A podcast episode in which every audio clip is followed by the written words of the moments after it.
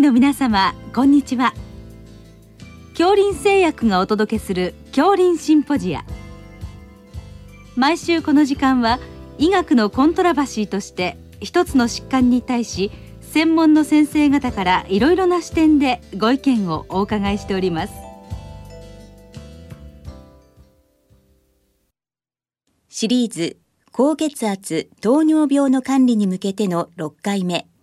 糖尿病とクリニカルイナーシャと題して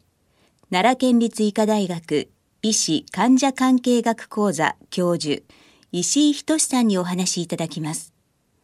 聞き手は慶應義塾大学名誉教授斉藤育夫さんです。えー、今日はあのクリニカルイナーシャ糖尿病においてのお話ですけどお伺いいたします。よろしくお願いいたします。はいよろしくお願いいたします。えー、クリニカルイナーシャこれあの時々聞きますけどどういうことなんでしょうか？えー、あの2つ実はまあ定義があってまあ古い方っていうか一番最初の定義はですね要するに今必要とされる治療がそのタイミングですね。でえー、始められなかったり治療の強化が行われなかったりするっていうのが一番最初の定義です。もう一つ最近はですねガイドラインが整ってきましたのでガイドラインに沿って治療を変えていく必要があるあるいはあの開始する必要がある時にガイドライン通りにやらないこういう定義をしている先生もいらっしゃいます。はいえー、この国会ナーシについてこのイギリスで研究があるんですね。はい、はい、あのイギリスで国民のそのデータですねを使って、えー、糖尿病の治療っていうのはまず経口薬が1剤始まる。それで血糖コントロールが不十分であれば2剤始まる。で3剤。ないしは注射薬の追加っていうことがあるわけですけれどもそれぞれがどのようなタイミングで行われているかということを研究したものがあります。そうすると1剤から2剤への変更っていうのは比較的早い時期に行われるんですがそれでもですね8%を超えてからつまりその1剤を超えると良くなるんですがもう一回悪くなってから悪くなるのを待って2剤目が始まる2剤目から3剤目も一時この7%未満って良くなるんですがそいつが悪くなってきてまた9%近くなって初めて3剤目が加えられる。でこれがインシュリンになりますと、えー、また5年以上経過してですね、えー、9%になって初めてインシュリンが始まる、まあ、そういう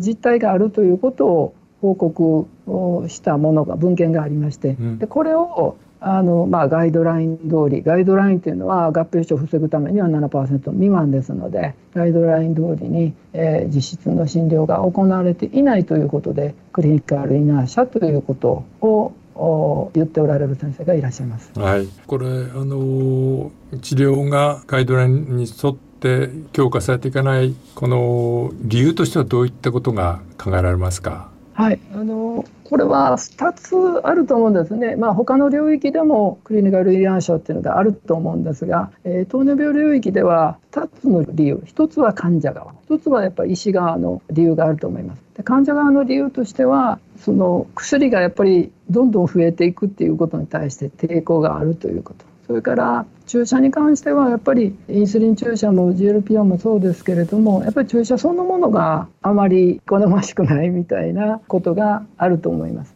から医師側とすれば、えー、一つはやっぱりあの糖尿病っていうのは基本は食事運動をしっかりやればっていうところがありますのでどうしてもその、えー、薬を増やすよりはちょっと運動と、えー、食事を強化して経過を見るっていうことがありましてそれでまあ遅れてくる。うん、からインスリンの開始に関しましてはそういうふうに患者さんも嫌っていうかあまり好まれないっていうのもあるし実際には施設によってはインスリン注射に慣れておられないあるいは説明が大変と。そういうふうな理由があると思います。うん。まあ、あのなかなかあの難しい問題なんですけども、まあ、先生はあの今医師患者関係学というところに、まあ、あの特化して、はい、あの、はい、主催されているということなんですけど、はい、えー、まあ、先生が、まあ、あの患者さんとの関係で、えーまあ、薬をですね、まあ、増やさないといけないかなと思った時に、まあ、具体的にはどんな流れになっていきますか？はい、あの基本はですね先生糖尿病っていうのは患者さんにどれくらいその自分で治療をしていくことの必然性といいますか、えー、治療が自分の得になるんだっていう利益になるんだっていうことを、まあ、基本理解しておいてもらえるかということが大事だと思います。でそれが糖尿病教育っていうわけですけれどもそこでえー、このぐらいもし合併症が防ぐということが大切だと思ってくれるんだったら7%未満だよっていうふうな基本的なあの強化の基準って言いますか安全性の基準って言いますかそういうものをやっぱ普段からしっかりとその理解しておいていただくっていうのが大事だと思います。でそこがもしきちんと理解しておいていただけたらこれは理想ですけれども、うん、患者さんの方から、うん。もうそろそろこれ必要じゃないかっていう話が来る、提案されるぐらいのことが起こりうるわけ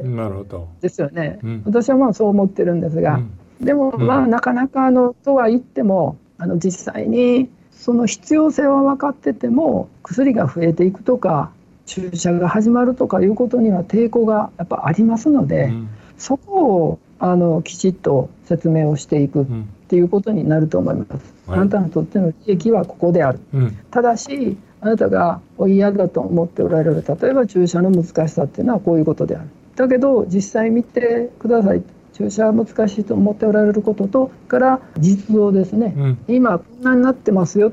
注射こんなになってますよ。針立てこんなですよ、うん、で1日最初だったら1回でいけますよ。あるいは、えー、今コントロールしてまた良くなればあのやめることだってそういう患者さんだっていらっしゃるんですよ。というふうな患者さんがどこを不安と思っておられるのかどこが抵抗感があるのかそれをはっきりさせた上でご説明するっていうのがあの必要だと、まあ、そういうふうに。はい。あのまあ、しっかりした情報提供それから患者さんの疑問不安に対するまあ、あの専門的な具体的な説明、はい、まあ、そういったことがあってあのまあ、患者さんからあの自発的にというか患者さんの方の動きとして、まあ、そろそろ始めようかっていうことが起こってきてそいくということが、まあ、理想的なパターンということになるんでしょうかね。はい、はい。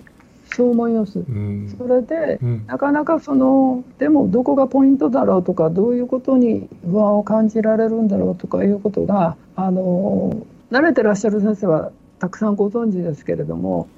あのそうでない先生もいらっしゃいますので我々としてはそこをお助けできるようなあ援助できるようなあのツールを作っておりますので、うん、そういうのを使っていただけると患者さんからこういう質問が来た時にはこういうふうな回答があるよっていうふうに、うん、あの先生にも安心していただけるんではないかと、まあ、そう思ってなるほど、えー、まああの一般のあの関係している先生はいろんな病気を見てますから、まあ、大変だということとそれからまあ先生方一人一人が独立してやってますからある意味孤独だっていうことで。あのこれやっぱりそういう開業医さんを専門医がこうサポートするような流れそれでそれがまた開業医さんに戻るような流れができるといいんでしょうかね。もうそれは今どの領域でもやっぱりそうですね病院としての役割それからかりつけの先生としての役割。患者さんがやっぱり主人公ですから患者さんが一番こうあのなんていうのかな便利な医療を受けること便利で最適な医療が受けられるようにこう、えーと、日々はかかりつけの先生に見ておいていただいて基準はこの辺ですよ。それを超えてもかかりつけの先生で難しいようだったら病院へ来ていただいてしばらくの期間見せていただいてっていうことがぐるぐる、えー、できればこのクリニカルイナーシャっていう問題はだんだん解決するんじゃないかなと。そうですね。そういうふうにあの前向きにいけると、はい、とてもいいですね。あのこれ今あのコロナ禍で糖尿病診療も大変だと思うんですけども、まあ、コロナの時代でまたいろんな診療の形態も変わってきてますよね。糖尿病もやっぱりそうじゃないでしょうか。はい。まああの一番今きついのは対面がきついということですね。対面診療がなかなかきつくなってるということで、あのそれに代わるこういうツールというか方法ができてきてるわけですけれども、まあ、そういうものも生かしながらですね、えー、あの要するに患者さんのモチベーションが落ちないようにサポートしていくっていうことを考える時期に来ているんじゃないかなって、まあ、そういう場面になってるんじゃないかなとは思っています。はいあのまあ、こういう国間避難者が、まあ、糖尿病の中でも、まあ、あるということを、まあ、皆さんが意識して、まあ、先生のようなあのリーダーがそれを解決する方向に、まあ、いろいろ引っ張っていただいていると思うんですけどもあのやはりまとめていただくとやっぱりそういうものがあってあのガイドラインを見ながらしっかりやっていくということなんでしょうか？はいあの先生ちょっと一言だけ付け加えておきたいんですが、うん、全体としては糖尿病患者さん全体のコントロール状態としてはだんだん良くなってきています。年々年々良くなってきています。それはあのいろんなお薬が使えるようになったこともあるし先生方の意識も高くなったことがあって、えー、良くなってきています。ただあの一部やっぱり A1C が8%以上とか9%以上っていうふうに高い状態の人がなかなかこういい状態に、まあ、移りにくいというところがあるんで、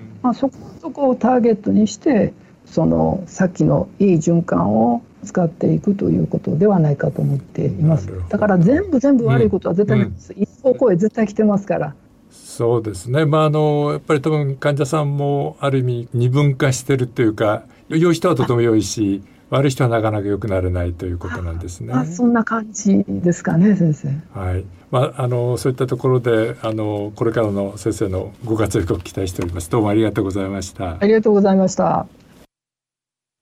シリーズ高血圧糖尿病の管理に向けての6回目糖尿病とクリニカルイナーシャと題して奈良県立医科大学医師患者関係学講座教授石井仁さんにお話しいただきました。聞き手は慶應義塾大学名誉教授斉藤育夫さんでした。なおこの収録はマイクロソフト Teams を使用して収録いたしました。